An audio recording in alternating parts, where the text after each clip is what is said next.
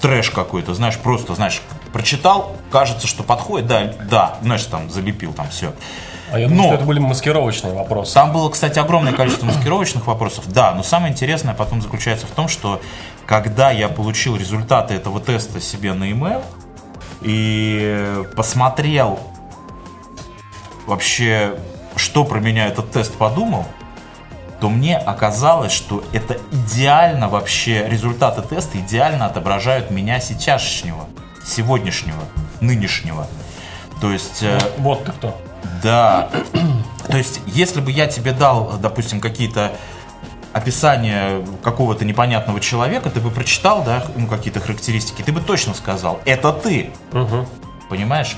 И мне показалось это очень прикольно. Так. И я даже как-то на удивление даже взбудоражился. И? Не, ну что и, это просто новый челлендж, новые испытания, как бы, ну, попробовал новую интересную штуку, я просто говорю, что... Ты гороскопы не читаешь случайно? Кого? Гороскопы. Нет. Там ну... тоже, знаешь, прочитаешь, блин, так это про меня, про потом, меня. потом начинаешь, это другой знак, Не, ну там, понимаешь, там же... То есть, э, это я к чему? Это я к чему? Это я все к тому, что есть вообще тесты, которые четко тебя пишут.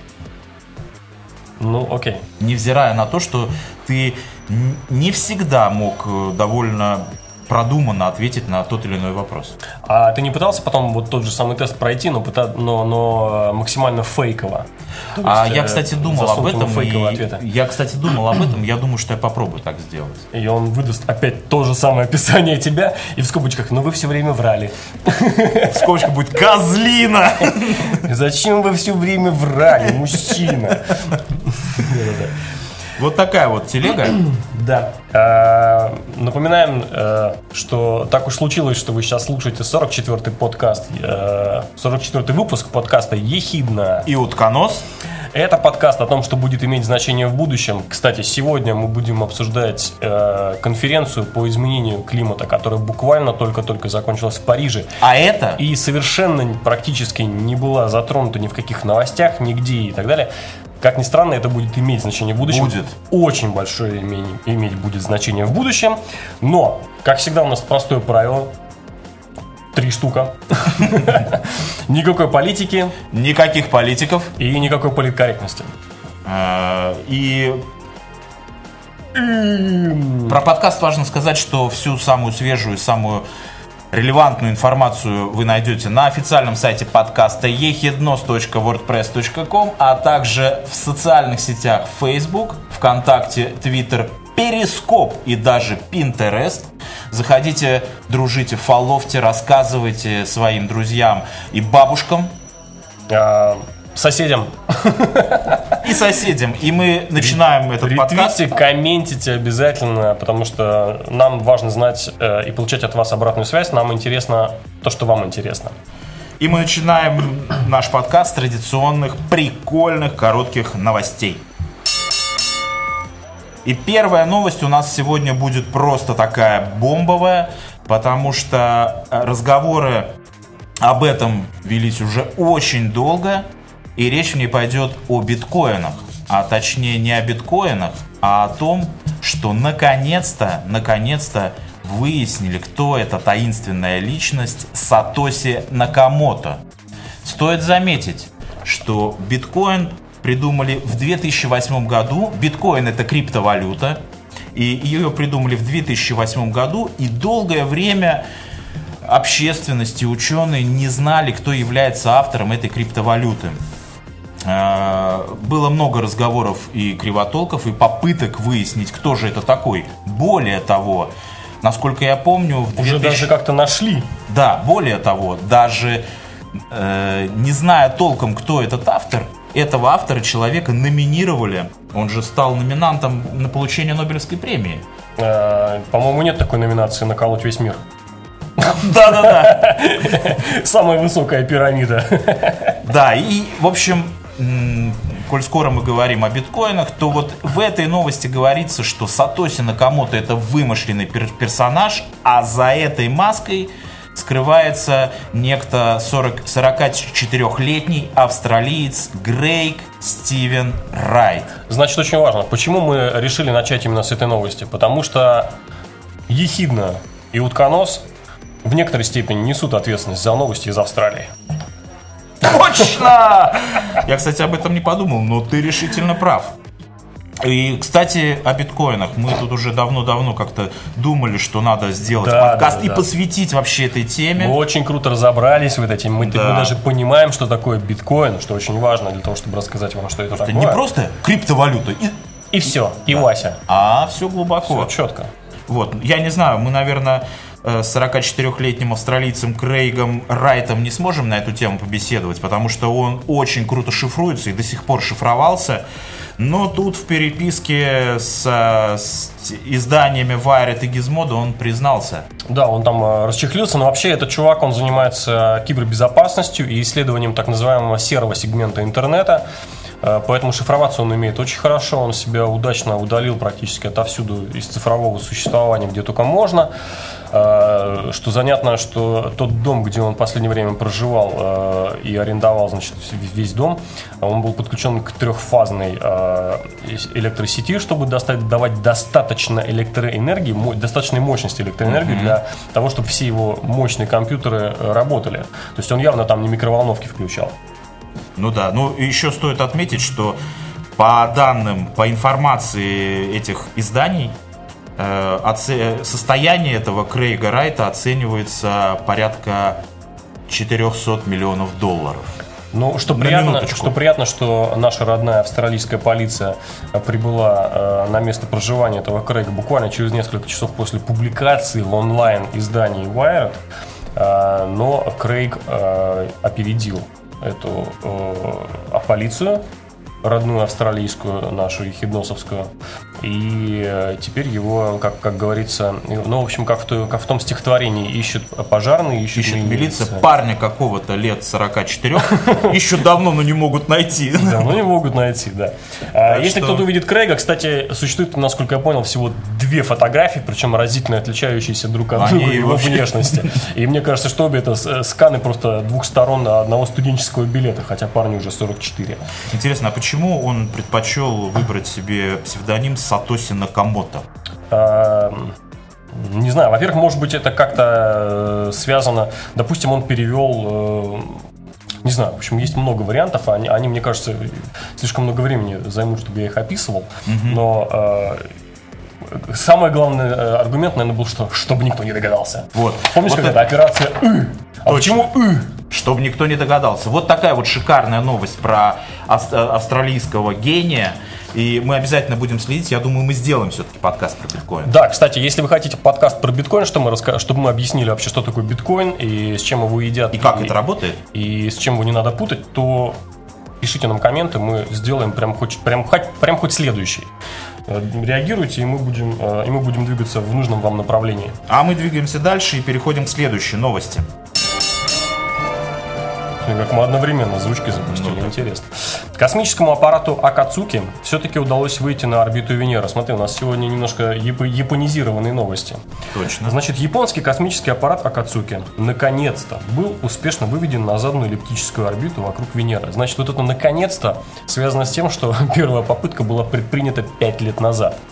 А, И тогда, в общем, сл- не сложилось у ребят э, с э, выводом на, с выходом космического аппарата на орбиту. И э, космический аппарат стал э, по определенной очень нестабильной вот такой вот примерно, примерно вот так вот выглядящей траектории, да, э, кружится вокруг Солнца. Вот это шарик в в центре, это не Венера, это Солнце. А а Венера, орбита Венеры примерно вот так проходила, и они, грубо говоря, промазали. То есть в какой-то момент э, случилось нарушение э, радиопередачи между Землей и э, Акацуки. И он слишком разогнался, или наоборот слишком затормозил. В общем, не- вышел на орбиту Венера. Венера его не захватила в свое э, поле тяготения. И он вот, вот таким вот образом 5 лет. Колбасился. 5 лет колбасился. Они аккуратненько, постоянно корректировали орбиту. И вот, наконец-то, э, Наконец-то. да. 7 декабря 2015 года Акацуки с помощью маневровых двигателей, включенных на 20 минут, был выведен на орбиту Венеры. Следующий этап коррекции запланирован на 26 марта, но он уже начал показывать э, прекрасные кадры, фотографировать Венеру. Угу. И сбор данных об атмосфере планеты запланирован на апрель следующего года. Теперь внимание, зачем вообще все это дело городилось и чего с таким нетерпением, точнее нет, с таким истинно японским терпением так, так, ну давай, весь да. мир ждал э, 5 лет. Значит, целью миссии Акацуки является исследование Венеры, фотографирование ее поверхности с помощью различных камер пятилетней давности производства, выявление наличия молний в атмосфере планеты, определение наличия или отсутствия вулканической активности, что важно, угу. и а, и он там весь, короче, утыкан камерами инфракрасными и прочими э, Пятилетней давности. Да. Всякими детекторами. В общем, он будет изучать всячески атмосферу планеты и, наверное, пытаться понять, что же там все-таки происходит. Потому что, как известно, планета, э, точнее, атмосфера планеты Венера очень, очень крайне вообще недружелюбна к любым э, внешним спускаемым аппаратом. Я помню, что там порядка около одного часа может вообще нечто существовать. Потом mm-hmm. его там давлением давит, температура сжигает и кислотами всякими разъедает. Мне вот секунду, важная, важная, важная, важная, важная вещь, что Акацуки с японского э, переводится как рассвет или утренняя заря. Вот такой романтический э, э, космический кораблик а мне будет летать вокруг Венеры. В связи с этой вот новостью, по меньшей мере, два комментария. Первое. Вот удивительно, пять лет назад э, потеряли, условно говоря, скажем так, перестал справляться с поставленной задачей вот этот э, аппарат. И, понимаешь, вот с одной стороны, могли бы они так махнуть рукой, ну и пес с ним, понимаешь? Пять лет уже прошло, да и пес с ним. Я размахиваю японским флагом. Понимаешь, а нет, они взяли, все-таки собрали волю в кулак, не, ну, наверное, они большие миллионы просто своих миллиарды, я даже думаю, иен вложили, поэтому они решили, что покуда оно еще летает, надо с этим что-то попытаться сделать. Да, да. И решили проблему. Молодцы. Мне понравилось, что они долго терпели и в итоге все-таки своего добились. Вот я с большим уважением отношусь э, к японской нации именно вот в этом ключе, что это Очень люди, правильно. которые, конечно, у которых терпение прокачано на как это э, на, Трудолюбие. до, до 100 тысячного уровня. XXXL. Вау, вот так, вот так. Да, да, да. Да ну я тебя умоляю, ну при чем тут терпение? Давай, следующая новость. Что ты опять со своими блэм-блэм-блэм. А следующая новость у нас будет ни много ни мало о КАМАЗе. КАМАЗ! Понимаете, вот да, вот тот самый КАМАЗ. КАМАЗ. Вот, вот говоришь КАМАЗ, и вот что вы представили, вот это оно и есть. Так вот, смотрите, мы в течение многих подкастов рассказывали и знакомили вас с тем, как э, разные производители создают новые автопи- автоботы. Мы так, машины, которые э, с автопилотом мы называем теперь автоботы. Так вот, огромное количество производителей. Это и Tesla, это и Google, естественно. Это и Porsche, это и... Audi. Это и Audi. Более того, это даже индийский автомобиль... Э, Tata. Tata. И мы как Ки... раз недавно прочитали, что китайцы... Байду. Э, поисковик Байду, они Тоже начали... разрабатывать, да. да. И, и нам очень приятно сказать, что Россия, как э, большой производитель автомобилей, не отстает Большой производитель больших автомобилей. Да-да-да, не отстает. И, в общем-то, тоже решил принять участие вот в этой непростой гонке. И они показали э, в набережных Челнах провели испытания, э, первое испытание российского грузовика с автономным управлением. То есть э, этот грузовик КАМАЗ он был оснащен лазерами, лидарами и э, камерами. И мы приложим в кейнотах э, видео обязательно, где вы увидите, что этот КАМАЗ не просто стоит, и не просто о нем пишут, а он даже действительно сам умеет ездить. Ну, эм, да, видно по видео, что это, э, что, что вообще разработка еще только на самых-самых-самых ранних стадиях. То есть видно, что это было испытание на то, вообще увидит ли он э, препятствие на пути, допустим, сможет ли остановиться, или, например, объехать. То Да. есть э, какая-то определенная первичная логика на данный момент еще испытывается. Но действительно машина двигается автономно, по крайней мере, э, так это выглядит э, и снаружи, и изнутри. Быть может, конечно, кто-то там где-то снаружи э, джойстиком все это дело управлял, но, но изнутри кабины водитель сидел напряженно, но руля не касался. Да, то есть так, так на самом деле и происходит, что в этой компании был разработан джойстик для дистанционного управления. То есть, конечно, таким образом этот КАМАЗ тоже может э, управляться. Не только авто а, в автоматическом режиме, но и с помощью джойстика. М, да, ну. Примечательно, примечательно, что в тестах принял участие генеральный директор компании КАМАЗ Сергей Когогин. А это немало, если директор, понимаешь, принимает участие, значит, серьезные ставки делаются. Вот. Однако, однако, не уточняется, когда этот э, КАМАЗ будет э, выпущен на дороге страны. То есть э, предполож- предполагается, что примерно к 2020 году э, КАМАЗ уже будет как бы допилен и будет готов совершать какие-то объезды, маневры. И Я там видел просто, что э, помимо обычного вождения в обычных условиях, э, сразу программы пишутся и на то, чтобы машина ехала в колонне. да, да, да, это, тоже. важно. Ну, потому что КАМАЗ, они в колонне. Ну, я не знаю, важно это. Ну, я, я понимаю, что это для грузовиков важно. Но если посмотреть на вот этот КАМАЗ, собственно, КАМАЗ, мне кажется, что он тут, э, тут нужно больше разрабатывать... э, вот помнишь, как, как про Тату мы говорили, что там должны быть специальные какие-то программы, которые там учитывают наличие э, животных на Да, дороге, да, да, да, да, нищих, да, там да. маленьких детей, там вообще отсутствие дороги, там, не знаю, там обезьянок сверху свисающих, там и так далее. Вот в России должна быть тоже какая-то определенная своя специфика. Например, что когда дорога есть, есть, потом раз, дороги нету.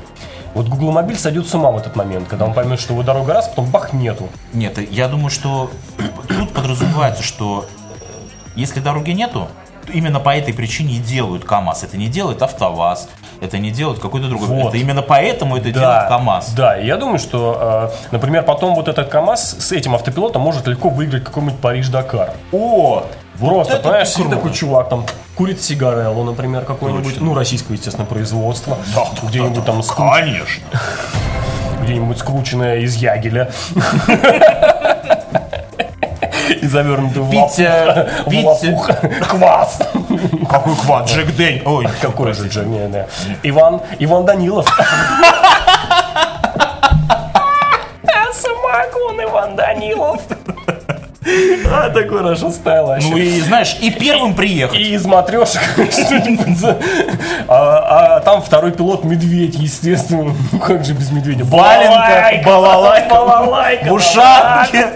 Вся фигня, да. А еще этот э, КАМАЗ должен работать на водке.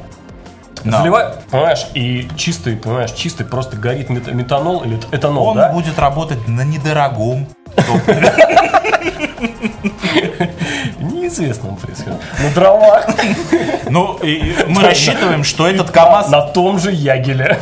мы рассчитываем, что этот КАМАЗ э, в ралли Париж-Дакар придет первым. Да, я думаю, что они утрут Google, если действительно научат э, КАМАЗ не только дороги э, как бы, ну, видеть, но и прокладывать в тех местах, где их нет. Э, Дом построили, да неважно, видишь, у меня там по ГЛОНАССу дорога, значит, надо ехать. Проложил дорогу в том месте, где дома были. Ну, все нормально стало.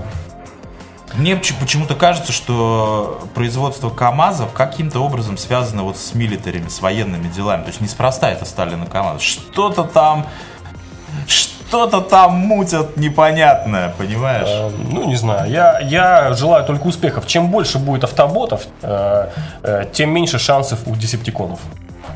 Вот так, да. Вот такие вот у нас сегодня были короткие новости. И самое время э, начать э, непосредственно главную тему нашего 44-го выпуска подкаста «Ехидна». И утконос. И тема сегодня звучит следующим образом. Э, Конференция по климату в Париже. Вот так вот. Вот так. Значит, перво-наперво нужно сказать, что конференция по климату в Париже это 21 конференция. И первая, которая завершилась каким-то результатом. То есть до этого 20 лет эти люди из почти 200 стран собирались и просто выкатывали свои требования. У нас такие требования, у нас такие требования. Угу, ну все, пока. И разъезжались. Съезжались на следующий год, опять повторяли свои требования и разъезжались. Да. И вот, наконец, 20 э, лет спустя, видимо, те первые, которые они в итоге поумирали, может быть, от рака легких, может быть, что чем, может, отравились, может быть, угарным газом, еще ну, то есть чем-нибудь связано с экологией.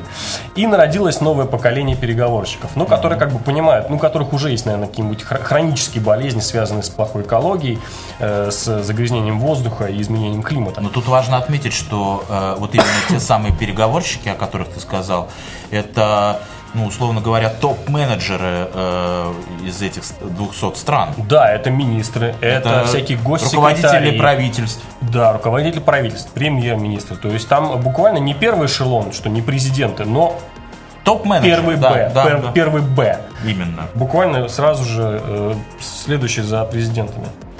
И вот, наконец, э, что удивительно, знаешь, что мне, что привлекло мое внимание? Это, э, во-первых, то, как долго это длилось. Да. Э, больше двух недель. То есть э, даже а, оно началось раньше, эта конференция на день, чем предполагалось, и закончилась на день позже, чем предполагалось. То есть две с плюсом недели. Э, более того, это привлекло мое внимание тем, что были ночные заседания. То есть заседания конференции начинались днем, и вот эта толкотня и защита интересов, вот этот э, переговорный процесс затягивался не только за полночь, но и до утра. То есть некоторые совещания у них заканчивались там, утром, 6, 6 утра. Всю ночь они там э, используя различных переговорщиков, ходят из комнаты в комнату, то есть какие-то есть у них э, полюса интересов там. Там потому что представлены и э, крупные производители, ну потому что у каждого же э, крупного производителя, скажем, э, бензина, нефти, там всяких, э, и там BP, и Mobile, там, и, и Мобиль, да, и там, ну, в общем, вот эти вот все нефтяные компании, они, у них есть э, лобби, так называемый. Ну, понятно, и, да. Естественно, что они засылают этих лобби туда, на эту же конференцию, для того, чтобы максимально, свои интересы. максимально защитить свои да. интересы. То есть об, об отстаивании интересов уже речь не идет, хотя бы защитить статус-кво. Да. Да, но, видишь, самая большая, вот на мой скромный взгляд, мне кажется, что самая большая проблема, вот если смотреть это с точки зрения простых людей, что вот эта конференция, вот это серьезное вот это мероприятие, это конференция про деньги. Это не про то, чтобы нам с вами хорошо жилось э, в будущем, а про то, чтобы кто-то не потерял деньги, или какие-то правительства, которые вновь придут, чтобы они не, не, при, не приняли какие-то страшные законы, э, которые, с помощью которых можно будет там крупных гигантов, игроков там э, отжать у них кучу денег. Вот мне почему-то кажется, что эта конференция про деньги. Ну, но в финальном тексте как бы есть вопрос про деньги, но э, вообще э, к чему вообще все в итоге пришло и чему все так радуются? Цифра одна, 2 градуса. 2 градуса. Вся пляска вот эти вот 20 лет, 20 лет плясали вокруг цифры в 2 градуса. Причем э, та формулировка, которая сейчас есть, э, она не, не такая уж и четкая. То есть, э, вот я себе здесь не отметил, но... Э, Тут написано, что страны должны будут не допускать повышения температуры атмосферы планеты более чем на 2 градуса, а в, а в идеале повышение должно быть ограничено полутора градусами. То есть это настолько мягкая формулировка, которая, в общем-то, ну, скажем, она только намечает вообще. Подожди, 2 градуса что? Вот у нас сейчас, допустим, в 2015 году э, аномально теплая, теплая осень, уже зима. То есть нет, вот это что? Это вина... Э...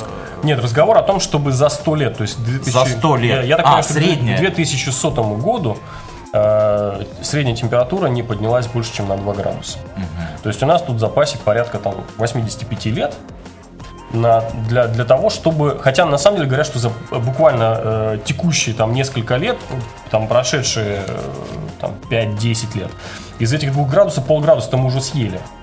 То есть э, темп вообще нагрева настолько увеличился, что э, очень трудно будет э, с- это- к, этой, к этой цифре как бы подойти или там соблюсти эту цифру.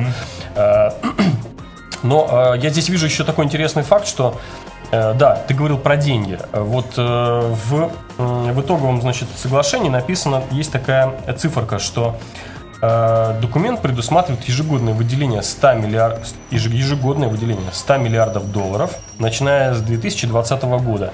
От богатых стран бедным странам Так. на переход э, с невозобновляемых источников энергии, то есть вот с той самой нефти, на возобновляемые. Ну, там солнечная энергия, гидроэнергия там, и так далее, гидровая и прочее. Ну вот это, это круто, это, это очень принципиально. Это э, важно в двух э, аспектах. Во-первых, потому что развитые страны и так стараются сами по себе перейти на возобновляемые э, источники энергии автоматически сами. Ну, потому что они развитые страны, они понимают, что за этим будущее. Да, да. То есть, грубо говоря, их давить не нужно. А, с другой стороны, они не могут тупо давить на развивающиеся страны, говорить, давайте снижайте выбросы, да? Нужно как-то им помогать. И решили, что помогать будут тупо финансово. Вот есть э, финансово определенные э, рамки. Пожалуйста, в этих рамках пляшите как хотите, мы вам выделяем, вы, пожалуйста, э, уменьшайте свои выбросы, пере- перестраивайте свою индустрию там, и так далее. Приятно, что Во-первых, ну, э, случилось то, что развитые, стра- развитые страны смогли сказать развивающимся, что проблема не в нас, в больших и развитых, а в вас, в развивающихся, в вашем, в Китае, где дышать нечем, э, во, во всякой вашей Индонезии, где у вас там постоянно наводнение и прочее. Ребят, давайте, пожалуйста, вы тоже, не только мы такие большие, э, у нас есть деньги, да, но вы тоже как-нибудь снижайте свои выбросы, потому что вы же сами и страдаете. Это вас там начинает затапливать, это в вашем Бангладеше постоянно там каждый год какие-то страшные наводнения и прочее. А, ну, какую ты там писульку пишешь? Ну, показывай, объясняй. 2 миллиарда, 2 миллиарда будут выделять. Правильно я понимаю? 100 миллиардов. 100 миллиардов! Документ предусматривает ежегодное выделение 100 миллиардов, 100 миллиардов долларов, начиная с 100 2000 миллиардов, 100 миллиардов долларов. Ежегодно, Обалдеть. да. Э, От богатых к бедным. А вот, кстати, э, есть вообще там какая-то, ну, как-то определение, что считается богатой страной, кто считается бедной? И Да, там есть э, вот та самая, значит, Просто как бы вопрос о том, кого, кого в, чей, в чей карман залезут. Вот э, богатыми считаются э, страны, которые входят в Организацию экономического сотрудничества и развития. То есть там Европа, Америка, отчасти Россия, там всякие э, Франция, А- Австралия, какие-то там ча- частично очень мало из э, Южной Америки, э, Япония, то есть э, достаточно объективно. Вот, но мне я в этом ключе еще тоже хочу посмотреть э, с другой стороны, что помнишь эта история с FIFA, Так. когда э, скупались голоса никчемных футбольных гондурасов, Да, да, да, да, да. да, для, для того, чтобы проводить... там- Создать большинство. Да, создать большинство. Вот мне кажется, что здесь, э, опять-таки, богатые страны тоже пошли на поводу... у- Ну, у нас же никакой политкорректности, правильно? Б- Богатые страны пошли на поводу у бедных. Они согласились на вот эти гигантские финансовые вливания под прессом огромного количества всяческих нищебродов, типа там Анголы, э, какого-нибудь там Алжира, какого-нибудь, какой-нибудь Эфиопии, Ну, я, да? да, да, да, да, да, да. А, лишь бы хоть какое-то соглашение сейчас подписать, а потом, может быть, над ним работать, как-то его Но- уточнять и прочее. Мне вот вообще... Я согласен, я согласен с этим, да, но мне еще очень нравится и приятно то, что вот сейчас такое как нестабильное время, и мы очень часто видим и слышим, что по любому вопросу страны или даже какие-то компании между собой договориться не могут. И это уже длится давно-давно. Так вот тут, как раз вот на этой международной конференции, страны между собой договориться смогли. И что примечательно, что интересно, э, вот как ты сказал, э, там принимало 200 разных стран. То есть это говорит о том, что там были и страны, и европейские государства, и американцы, и восточные, и Азия. И, и тем не менее они находятся в одной кастрюле, и они это практически одна из немногих организаций, в которой находятся страны вообще с разных континентов. Насчет одной кастрюли. Так. Мне понравилась э, такая мысль, что э, вот у нас э, государство находится на земле, да, и есть какие-то пограничные споры между всякими разными государствами. Так. А есть вокруг всего этого дела атмосфера, воздух, все им дышат. А, И вот эта вот э, конференция и выставление различных требований по поводу воздуха, это получается такой странный пограничный конфликт про воздух вообще-то. Ну, в общем, Каждый, да. каждый защищает свои интересы по воздуху. Ну ладно, я хотел на самом деле процитировать три вопроса, которые задал Арнольд Шварценеггер. Он тоже приезжал. О, наш любимый Как Арнольд. известно, он был... а, Да, он был а, губернатором а, Калифорнии, Калифорнии. да. Там очень все сложно в плане глобального потепления, и он как бы через его руки Через руки Шварценеггера. да, прошли все эти проблемы, он на своей э, могучей спине все это дело выносил. В итоге ну, он ну. всем критиканам, которые там присутствовали из э, вот этих вот э, нефтяных компаний, он задал три вопроса. Что три вопроса? Он говорит, как вы думаете, это вообще э, реально, ну, в смысле, что нормально ли это, что в мире э, каждый год умирает 7 миллионов человек исключительно из-за э, загрязнений воздуха и вообще загрязнений природы. И что это больше, чем э, от убийств, э, самоубийств и э, авто, Аварий. автоаварий, да. Вместе взятых. 7 вместе миллионов. взятых. 7 миллионов каждый год. А, Второй вопрос, который он задал, а что вы действительно думаете, что нефть и уголь это топливо будущего? Такой, я представляю его, его эту форму, лицо, и он задает таким, вот такой вопрос. А третье мне понравилось больше всего. Он предложил, говорит, хорошо, а, допустим, даже если вы считаете, что это все окей, теперь перед вами выбор. Представьте, что перед вами два совершенно герметичных помещения. В одном герметичном помещении Так. а, работает э, автомобиль на обычном топливе, на бензине. А, и во втором помещении работает точно так же включено, включен двигатель электромобиля. А, И, и единственное, что вы не можете сделать, это вы не можете выключить какой-то из двигателей, тот или этот. И вы должны выбрать, в какую, ком- в какую комнату вы пойдете. В герме- Я еще раз напомню, герметически заткнутую, герметичную. Да, да, да, да. Какую вы выберете?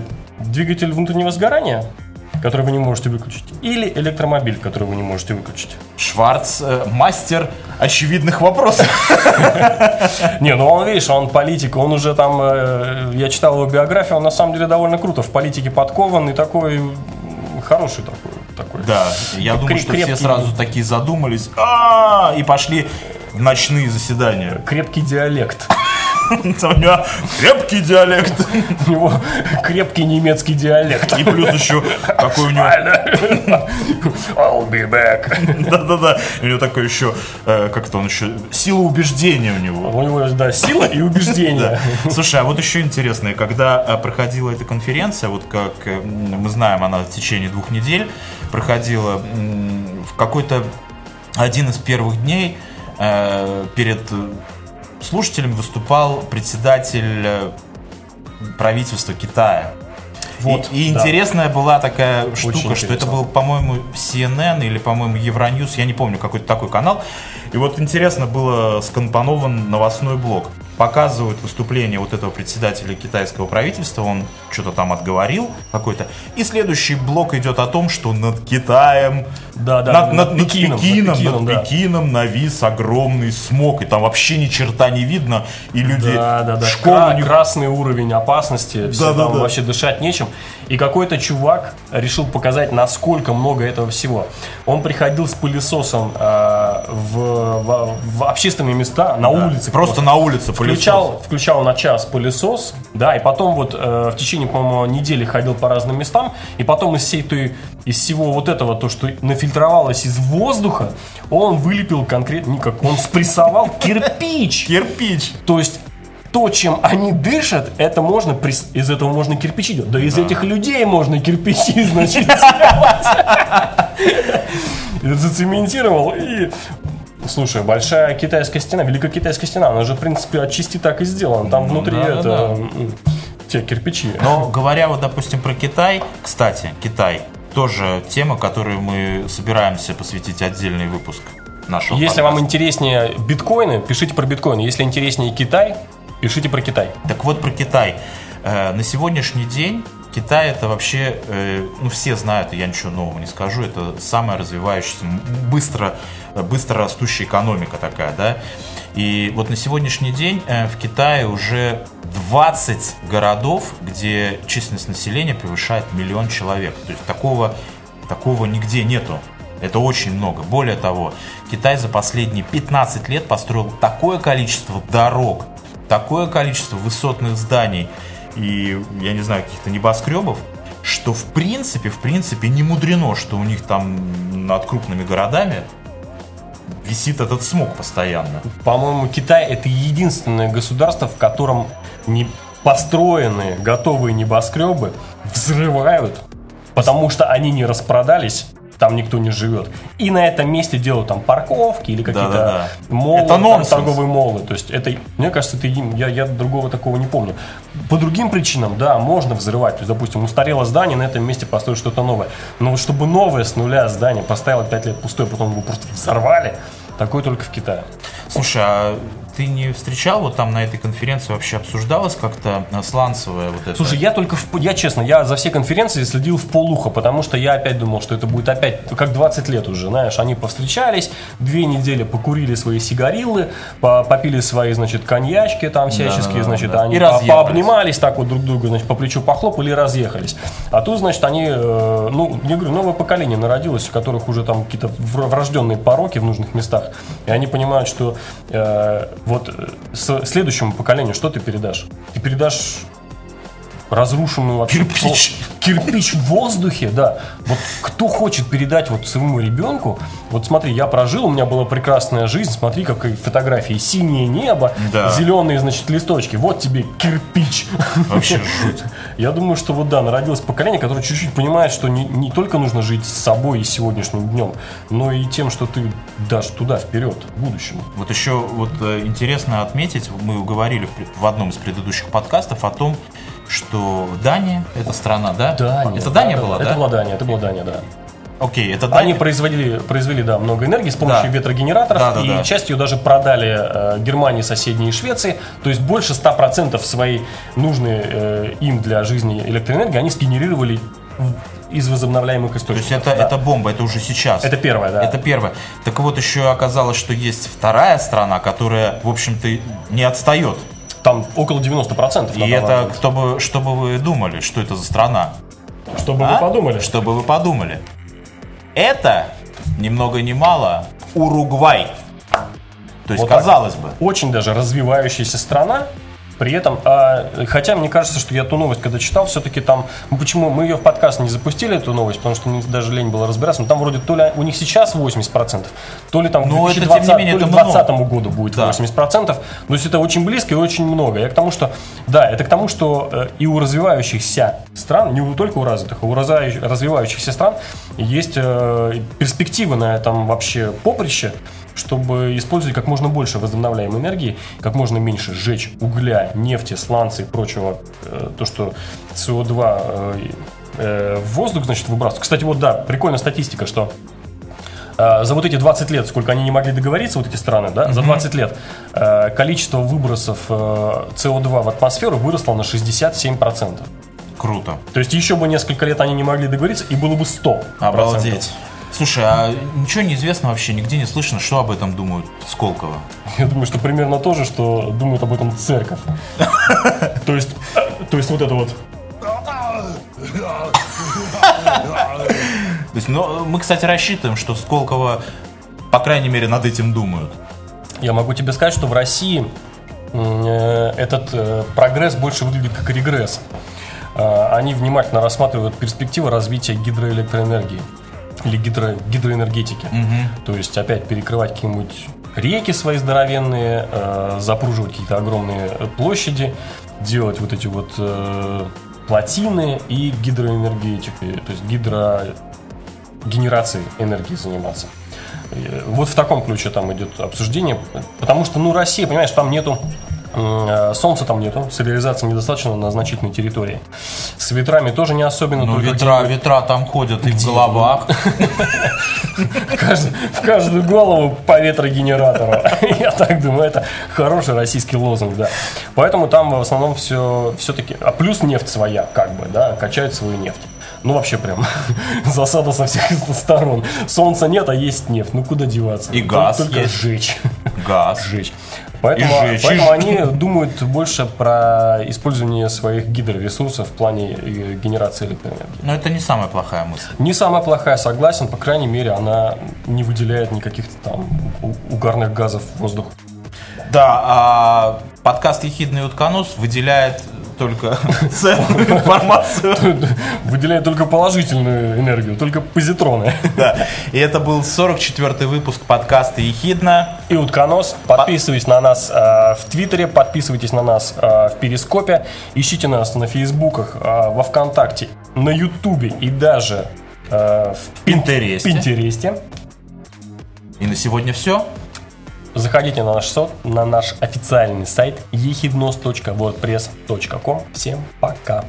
Пока!